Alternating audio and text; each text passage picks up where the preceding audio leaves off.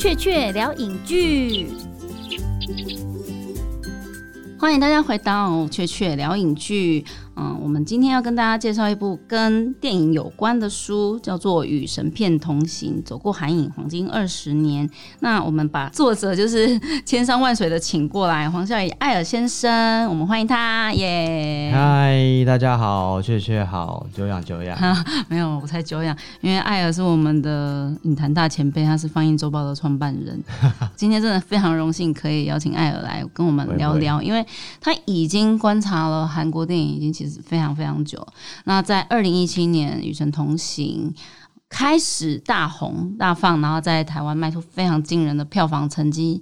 突然间，台湾观众在想说：“哦，所以这两年韩国电影很红。”没有，其实韩国电影已经很努力的二十年了。这样子。那我们首先就是为了要聊起大家对于韩国电影的热爱哦，你要先问一下艾尔先生，就是哎，我们今年必看的韩国片是什么？呃，今年哇，今年其实我觉得已经算是开花结果的一年了，因为丰收了。是因为其实老实说，以前我刚开始做韩国电影的时候，其实在台湾的票房很难做，很不好的。其实那个时候，其实我觉得台湾还存在很强的反韩的意思。真的，其实我自己的在戏院常常都会感受得到。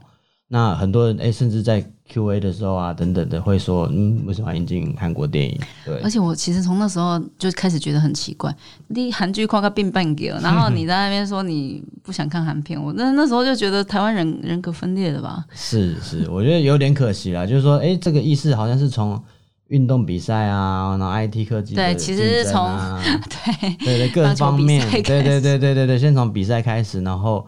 慢慢的延伸到对他们的影视的一个排斥感，但其实老实说，我觉得从电影的部分，我们可以学到蛮多东西的。那尤其是他们在呃商业电影的成功上面对，因为怎么去对抗好莱坞电影，这是每一个国家现在都在面对的问题。是。那韩国，我觉得他们从呃我刚进入影坛的时候，二零两千年的时候，几乎是。本土市场不到百分之十，跟我们现在差不多。哎，真的，我们现在现在大概七，对对对对，一直窜升到现在的，一直是百分之五十到六十的阶段。哇，好爽！因为一半的人看在看国片，而且而且整个韩国电影的市场是现在亚洲最大的。所以其实这本书里面有提到几个迷思，就是说，哎，大家会觉得韩国电影可能成功是因为他们很爱国，然后民族意识等等的。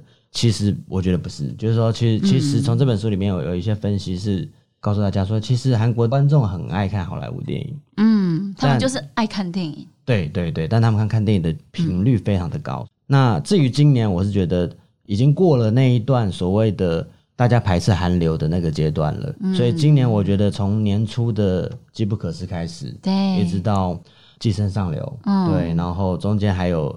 有点可惜，没有做的很好的《极限逃生》，但其实啊，《极限逃生》好看，对对很类型，对对。然后在韩国也非常的成功。那我觉得其实韩国还是有今年非常令人讶异的票房好成绩。对，那尤其是《机不可三》《剑上流量》，并不能算是非常。典型的在台湾不是在台湾不是会卖座的那种电影，竟然卖到冰冰给我真的吓死了，怎么一回事？尤其是机不可失，其实即便当下我们看的时候就是笑翻了，但是我常常会笑说自己是反指标。就我越喜欢的片，通常越越卖不好，我也不知道为什么，反正那就只好就是努力帮他多写一点。可是机不可失没有，是机不可失，你在看的当下你就觉得它好像真的会中，是因为它的商业价值非常高。它其实真的就是没有冷场，然后剧情又。非常的紧密，很有趣。可是，但过去韩国的喜剧在台湾是很难卖。对啊，其实《丑女大翻身》啊，那些很卖座的例子，在台湾都是不好的。但我觉得今年已经完全翻转了，因为相较于同档的，例如说贺岁的国片哦，对，今年的贺岁片爆产的。对对对，你就会发现说，那个那个落差是非常巨大的。因为我刚从釜山影展回来，嗯，其实今年韩国还是有非常多的。即将推出的长片，先透露一部可能会是最大的片子，对，就是呃《耶诞党》，我有想要引进。等等，你要重出江湖？呃，可是 可是没有，后来的标价实在是天价了，天价，对对，因为会比那个还高吗？我们的《与神同行》呃，高 高超过一倍，每一年去还一倍，对，每一年去釜山，你都会发现。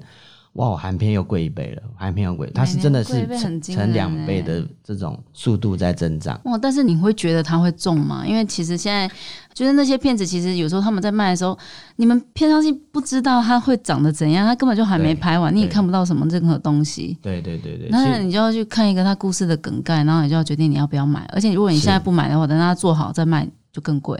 是，翠翠还蛮了解我们发现产业的，应该有很多片商的朋友。对，以前我在 Catch Play 的时候，就是那个时候买的美片，的确是只能看卡斯，只能看一个故事大纲。那有剧本的话是谢天谢地，可是 通常那个剧本最后有时候长得跟片子不太一样。对，然后甚至卡斯也会换。对，那导演会换吗？呃，导演也会换。对，有太多太多的。到底有什么可以是根据参考，是不是？那太没有绝对的参，因为可只要在当时有片商在标的时候，其实你你就不得不买了。对，那其实当时包括例如说，呃，有的时候我们会买到一些雷片，嗯，例如说永生树啊，对 对对，就是就是讲小布的，对对对，布莱德比特。但那个时候对独立片商来讲，能够买到这部片。是一个超级大卡司大制作，然后而且它的里面的特效是呃卢卡斯的电影公司来制作的。可是你没有想到说它会是一个这么对 恐龙也好，地球也好，这些特效是要用来干嘛？对，几秒就过去了，而且整个故事其实是一个艺术电影。对，它是一个很形而上、只可意会不可言传的一部电影。是是是，所以其实当然都有这样的风险，但以往韩片我觉得没有这么的热门，就是说你不可能在。只有看十分钟的情况之下，或者只有看剧本的情况下就要买，但最近的都是这样。嗯嗯嗯。可你看到的反映的是说，一个韩国电影现在在市场越来越热门的状态。对对对对，然后然后反观台湾电影，对对对，然后他们怎么去外销这件事情，海外市场的这个拓展，他们没有打入市场。大概二零一零年开始就已经没有大陆市场了。为什么会到二零一零年的时候之后，大陆市场反而是把它排拒于外？你也知道大陆对大陆是保护国产电影，而且他们会，你看他们之前我不是有一个限韩令吗？对对对对对对对对。那其实他们宁可翻拍，他们宁可呃去买版权，对。那可是他们不会让韩国电影可以引进。那当然，另外一个很主要的原因就是韩国电影太叛逆了，嗯，有太多黑政府啊，然后讲民主啊，讲。宗教等等，他们禁忌的敏感的议题，这样子。是。因为韩国电影哦，在这个部分，其实我觉得可以跟我们最近刚好非常热卖的《返校》可以做一个，因为我们刚刚在录制节目之前就聊了一下，就发现说，哦，对对对对，这些电影绝对也都不能播，因为我们在《返校》之前有看过很多的韩国电影，不论是一九八七还是。那个，我只是这个计程车司机这些片，其实哎，一问之下果然都不能播。对，而且而且是几乎是找不到资料这种。其实，在豆瓣上你会发现说，哎，有些没有办法上映的韩国电影，你至少看得到资料，看到影评，然后看得到盗版的连接之类的。对，那可是像这一类的电影，所谓的民主过程的电影，是完全连资料都没有的。嗯，就有点像返校现在的状态。对。对，那个资料没有，我真的是很难想象。但我个人的这次去大陆的这件事，我在上海电影节的时候啊，我想说，你看上海电影节大概就是五六月，然后那个《寄生上流》都得金棕榈了，在那个 moment 刚得金棕榈，对，那上海电影节应该会来一下。你知道上海电影节五六百部一年，对对，结果果然我翻了整部手册，这样翻来翻去，全部就是都没有。我想，寄生上流怎么了吗？就是砍成金棕榈怎么了吗？怎么不能？就是好像很理所当然的，他就没有在大陆。是是，所以其实我觉得这个审查制度其实也是呃，我觉得韩国电影走出来的一个关键啦。就是说，他们过去也曾经被被审查过，嗯嗯，对，然后他们曾经走过一个呃独裁政府，然后限制电影题材，然后然后所有的电影都必须拍政令宣导这一类题材的健康写实。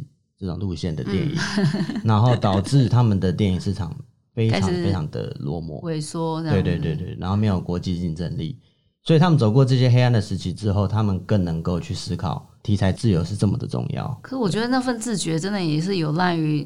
韩国电影人的自发性的、团结性的去做了一些抗争跟争取，因为我们刚刚一开始有提到说，二零一七年《与神同行》让台湾观众普遍认为说啊，所以这两年韩片很流行这样，然后就哎，我们说不是，其实已经他们已经认真的发展了二十年。然后二零一六年《失速列车》其实是算是在台湾第一部就是大卖的这边，所以更有一些比较喜欢电影的会想哦，所以这三四年是韩国电影很强。没有没有没有，其实艾哥现在要跟大家讲，是没有是三四十年来，他们已经很努力的在搞这些。从八零年代开始，他们意识到自由创作的电影的这件事情非常重要。开始对，所以我们现在艾尔哥就要跟跟大家大家讲古说哦，所以八零年代要发生什么事情？九零年代好莱坞又跟港片一起啊，对于韩国影坛的冲击，他们其实好像应该是说每一次他们。发生影坛里面有什么样的巨大的，不论是卖座或者是低潮，他们都可以因为这样子把他们调整自己的步伐，然后努力的去。创造一些相关的策略或者是争取，然后让他们变得更好，这样子。对，因为因为其实这本书里面有一个章节叫做“对韩国电影必须打破的五个迷思”，嗯嗯，对，就是第二章。第二章，对对对。那这个这个部分是我自己在发行韩国电影的时候，时常会碰到的。大家都会说，啊，你们韩国电影都是这样，对对对对对对。啊，其实不是这样。对对对对，就每次都要解释很久的疑问，对对对 对。然后大家看就好了。跟国片导演合作也会有这样子的迷思。第一个。他们会说政府给了他们很多补助。第二个，他们会说他们限制了国外电影的配额。嗯，然后第三个是他们的爱国意识、民族意识是，对对对对。那可是这些东西，我觉得其实都是错误的。就是说，其实，在实际的引进韩国电影、接触韩国影坛，你会发现说，他们的政策，第一个，自从他们废除了以前的呃朴正熙政府的电影法之后，他们的补助是不给商业电影的。对，所以这件事情当然对台湾的引人来讲是一个很大的冲击。对，因为我们到现在还是靠福宝金而活的，大家。哇，谢谢我敢讲。对对对对对对。可是其实这件事情，老实说，对韩国来讲是一个，当时他们也抗议，就引人也走上街头说，嗯，怎么可以没有补助啊？或者怎么可以全面的开放好莱坞电影进口啊？嗯，八零年代。对，其实这些东西，呃，台湾也都发生过。对，那。但我们选择了一个保护国片的方法，可是，在韩国当时是选择让韩国国产电影自己找路，那反而是这个自己找路的过程，让他们找到了一个去找到观众的方法。对，所以他们自己去发掘了这个能够让观众走进戏院的题材，而不是跟好莱坞重叠的题材，因为他们知道打不赢。打不赢就是所谓的国际化，就是你要先在地化，你要把自己的国家的人。会想要看，但是好莱坞一定不会拍的电影拍给大家看，这样就自然就有市场躯壳出来。市场躯壳一旦出来的话，也就不怕你没饭吃。对对，所以他们整个电影工业化的各个环节的进步的趋势是紧抓在就是故事的后面，就是你那个题材跟故事一旦重一旦要他们觉得很重要的话，然后韩国的那种你刚刚说的特效或者是武行啊在跟进。现在当然已经已经是一个成熟的状态了，对，因为他们现在。没有一部电影不使用特效了，所以他们整个工业是完完整整的发展的很健全。现在他们已经不会害怕拍特效电影。所以真的是，只要你好好的想要一件事情把它做好，即便在一开始的时候，大家可能会不以为然，说电影它可能还有其他价值的追求的地方。但是其实现在，我觉得每个导演他们在拍所谓的类型片的时候的想象，已经跟我们一般就是以前很传统以为说，哎，好的电影应该长怎样的模式。模样是已经是南辕北辙了，就是其实因为我们知道艾尔先生他在出这部书之前，他其实以前也出过一部就是恐怖片的书，叫做《惊悚一百》。对，所以其实你很早就已经知道就是类型电影这件事情它的可能性了。对，应该说其实任何好的。本土影坛其实都是靠类型电影打造起来的，即使是宝莱坞，可能也是。嗯，歌舞。因为宝莱坞，对对对，虽然它都是歌舞，但其实里面还有警匪，嗯，还有爱情，还有再加再加进去，再加进去，还有谍报，就是他们也有很多的类型电影，只是他们的类型电影一定要歌建构在歌舞的基础上。对对对对对对。所以所以韩国电影也是有点像是这样啊。嗯，对，就就是说他们也是从类型片开始去重重造他们的市场。而不是从艺术片啊或得奖片，对，那可这一块当然是一个呃，你必须练功的部分，就是说会有一段震动期啊。对对对对，因为类型片老说它有一些呃公式。要去磨的，要去打磨，要去要去 try and error，就是你要我我对我一直认为说，其实老实说了，就做电影二十年，你会觉得嗯，商业片比艺术片难拍。啊，等等，对对，我我会我会有这样的结论，是因为嗯，商业片很容易被批评。对，因为观众 T A 是很明确的，要说我进去看这部电影要看到那个东西，你为什么给我给的那么少，我就会很不爽。是是是，那那个东西就是所谓的类型，它的一些基本功。对，而且很很明确的对手就是好莱坞。对，所以你你你很难被比较。对对对，所以就变成说，一个商业电影要拍好。其实真的是比较高难度的，因为你你必须在一个公式的情况之下去把里面的剧情设计的有新意。对我觉得这这件事情是韩国电影成功的一个关键。但是我发现这两年台湾电影也开始很重视类型化的追求了，所以有一点在努力的追赶嘛。对，可能前几年你会觉得有点担心国片，对，就是说大家都在拍河水片的时候，大家都那好可怕。小清新浪漫青春爱情校校园片，对，其实你会很担心，而且我觉得还有一个很大的问题是，台湾电影其实很 care 大陆市场，所以所以我们一直回避某一些可能敏感的题材，就是自我审查，对，因为我们都希望能够在大陆上片，嗯，那也可能都有一些入资进来这样子，对，可是这件事情其实阻碍了台湾电影的发展。我认为，其实自由的题材或是敢拍的题材，这件事情才是你敢不敢才是最重要的。对对对对，才是韩国电影成功的一个关键。艾尔给我插播问一个问题哦，就是哦，我听闻说在韩国编剧是大于一切的，这是真的吗？应该说，在韩剧，韩剧编剧的位置是最高的。对，因为韩剧其实是靠着编剧在号召整个 project。哦，对，那。反而韩剧的导演他们是执行者，所以相对来讲是比较位置是比编剧低的，所以他们有所谓的王牌编剧。对，然后他们编剧真的可以指定说谁谁要来演哦。啊，对，因为因为在韩剧里头，其实那几位收视率保证的大牌女编剧，她是可以指定，例如说我要孔刘，我要谁，然后我捧谁就可以让谁红。哦，对对对对对，那那可是，在电影上面，当然其实。我觉得其实，因为商业电影其实是有限制的，对，那就是说他们的电影的剧本是集体创作，所以其实大概会比较偏向于气化去导向整个剧本的方向。哦，那但是你说的韩剧的编剧反而。不像集体创作，他们当然一个就是大牌的女编剧一定会有养一些编剧、小编剧，但是就是还是以个人品牌为主。对。然后，但是电影它却是一个集体创作的概念。对对对。就其实现在我还听说中国大陆也是现在这样子。对，因为其实这个走这个路线也是比较在 copy 好莱坞的好莱坞的模式啊，就是说好莱坞的确也是走集体编剧的模式，就是一个当然会有一个组合性创作者。但这个创作者出来的剧本一定会经过很多团队的修改，反复的审核修改。那你怎么看待台湾电影到目前为止编剧的尴尬处境？因为他们好像很怕自己的本被人家看。其实我觉得我自己认识很多在做编剧的热血青年们，我觉得他们都很辛苦。对，因为第一个是说他的剧本可能很天马行空，可能很难被拍成。其实，在那个阶段，其实很重要的是说怎么去写一个。简单的故事，然后让人家愿意投资你，所以是在练习的阶段。对对对对，就是说，哎，然后这个剧本会被导演或制片修改，可能你也要必须的雅量去接受这件事情，因为你必须让这个作作品被。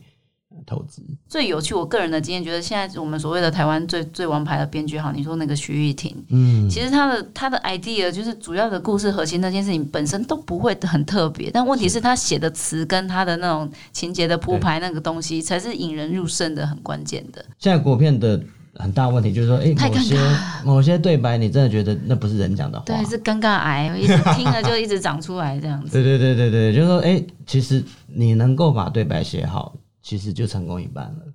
嗯，那那我觉得这件事情，但我觉得呃，韩国做了很好示范啊，就是说怎么去写好一个故事的细节，而不是只是。非常非常原创的 idea。对这部分，我们就要打开那个《与神片同行》的第三章来好看一下，就是韩国电影真的为什么会逆转胜的十个大的关键，是里面就有跟大家解释。我们刚刚是不是漏掉了那个很大的那部片子？哦，对对对对，你到你卖关子卖到现在，对对对，那那这个片子我是可以提到的。耶，好来，对，它叫做《白头山》，就是直译的话，但在台湾不会是这个名字。嗯，它是在讲呃。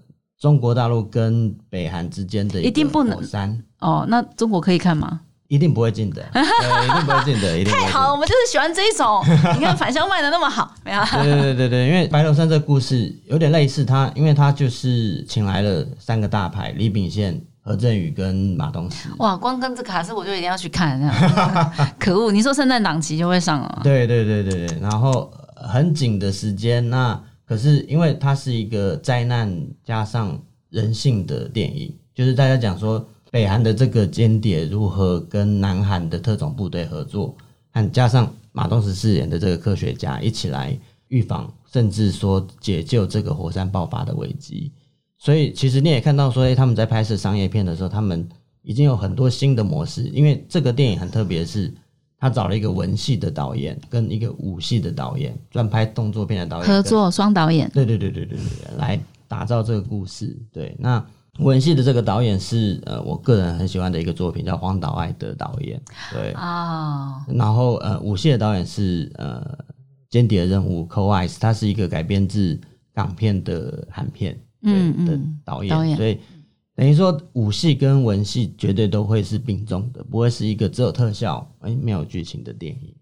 对，我想要韩片确实这几年来观察起来都有这种。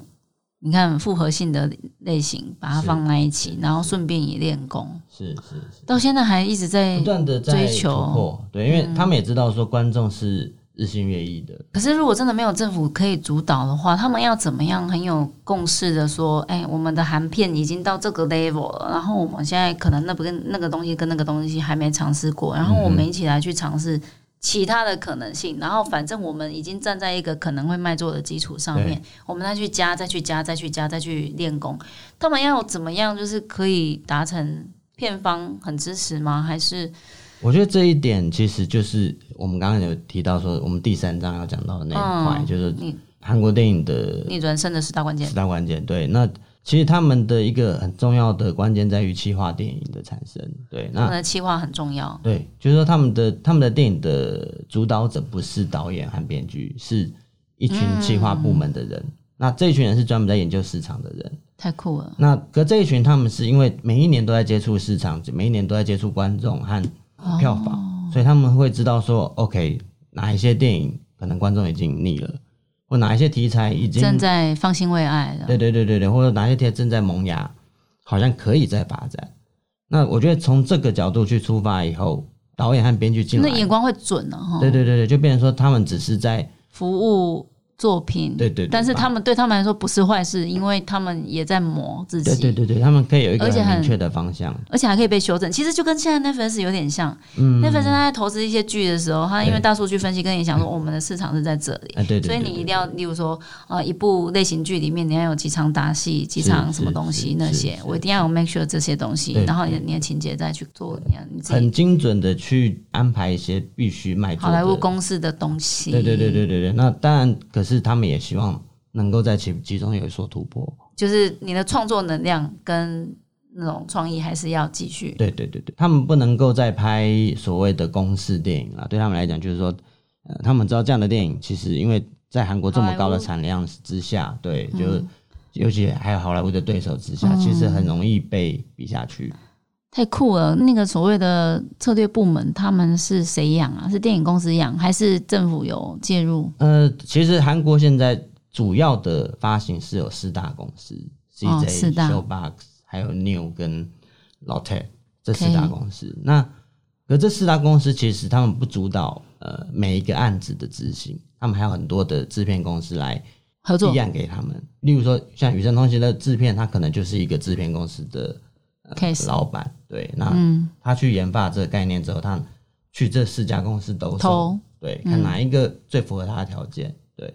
可是这四家公司因为有很强的企划跟外销的部门，所以他们可以给予这个企划最好的发展。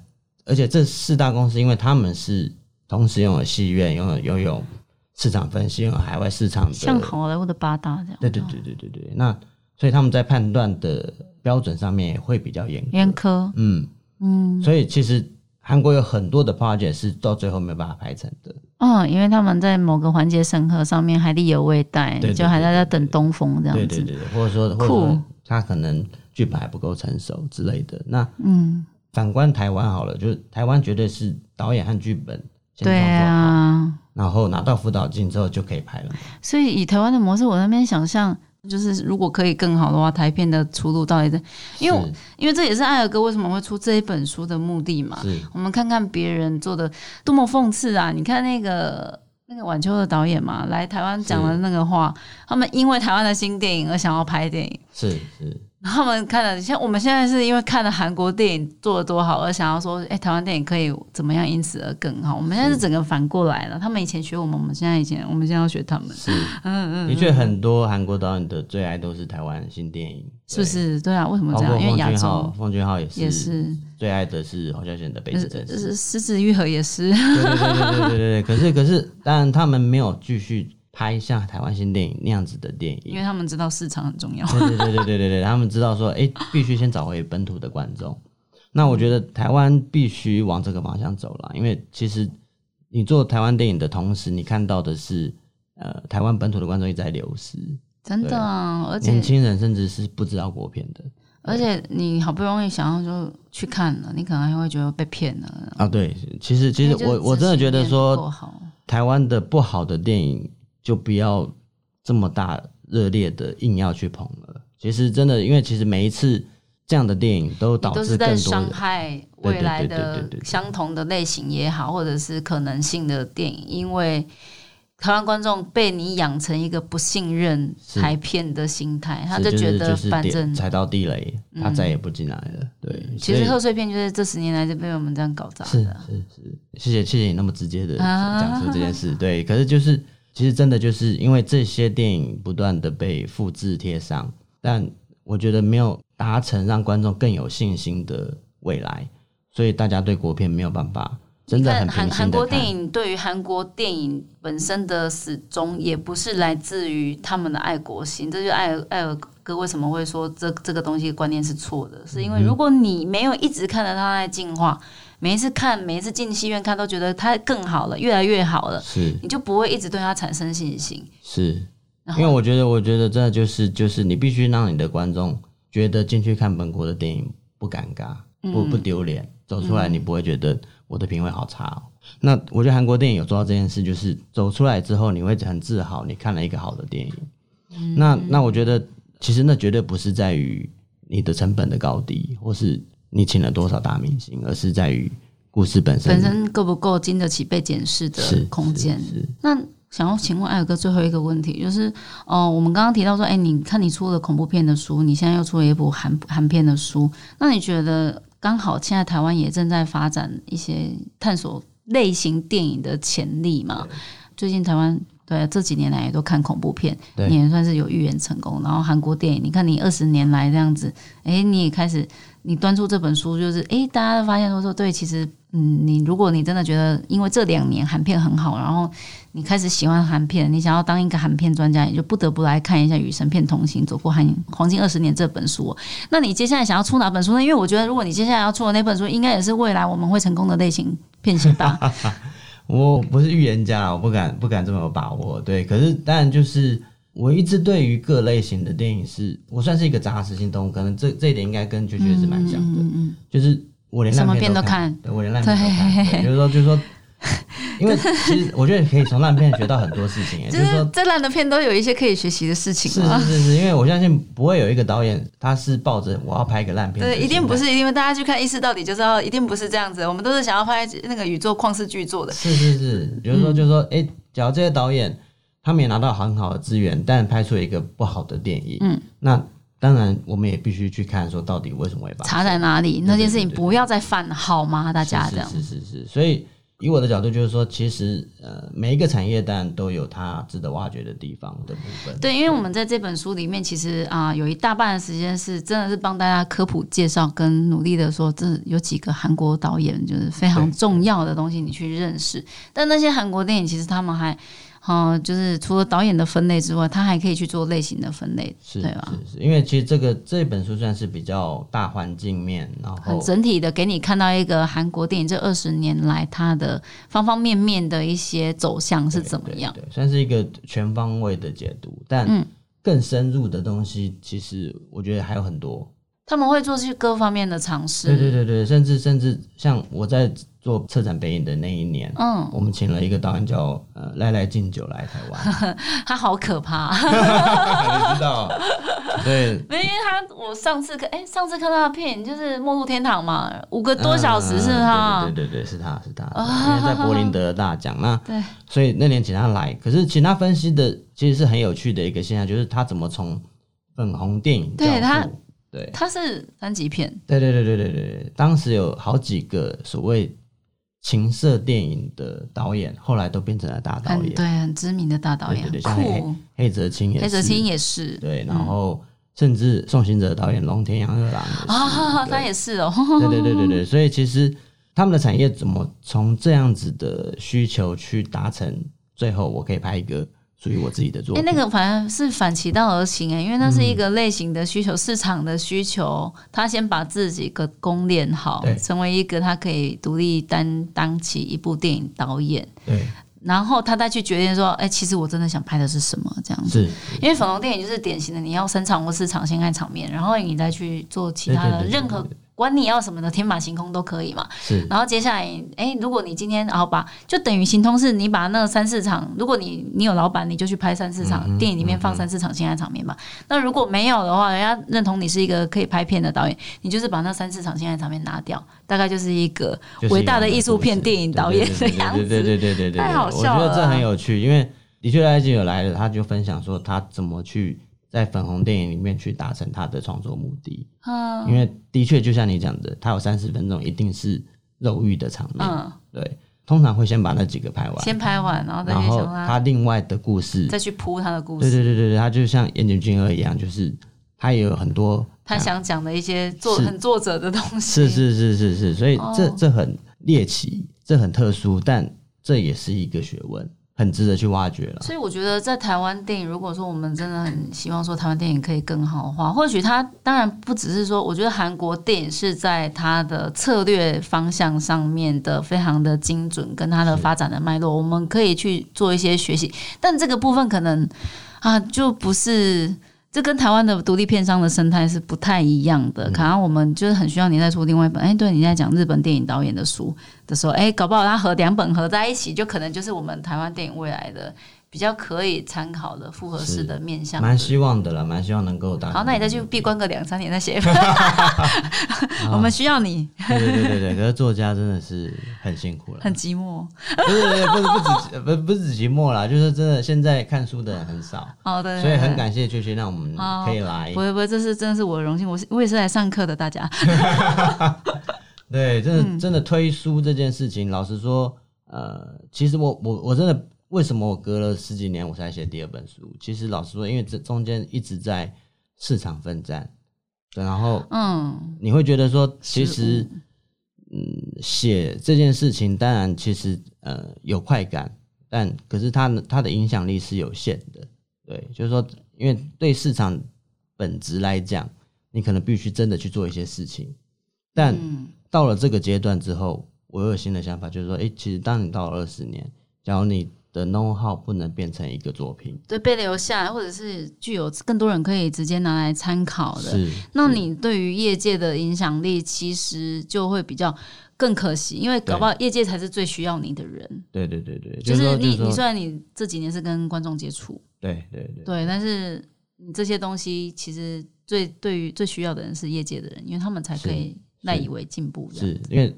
我最大的感慨就是说，哎，这二十年大概只有我的老板知道我做了什么，对。可是，但观众到底知不知道？那或者说业界的人到底有没有一个参考的基准？嗯，我觉得这个必须留下一个作品。但我觉得这个作品不是一个绝对会畅销的作品，我没有抱这样期待。但我希望它能够激起一些讨论，然后它能够刺激台湾的业界去更准确的、更精准的去参考一些范例。对，因为我们。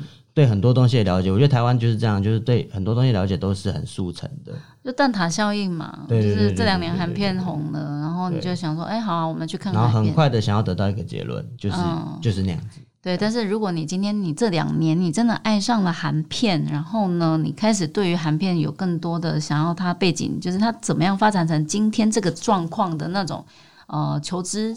若可的心情的话呢，那真的非常推荐你来看啊，我们黄孝仪艾尔先生所写的这一本《与神片同行：走过韩影黄金二十年》，里面有很多就是他真的直接面对韩国电影的呃所接触交流下的一些内功心法，就是观偷偷的观察对方的，然后去把它整整理出来，让我们有一个更全观式的角度去看，说韩国电影长成今天这样，真的罗马不是一天造成的。是二十年，是的，是的，嗯，真的欢迎大家，就是可以，嗯，如果你真的很喜欢韩片，而且你其实对未来的韩片有希望，甚至你也希望说，最近大家最喜欢讲的一句话就是，为什么韩国电影可以，台湾电影不行？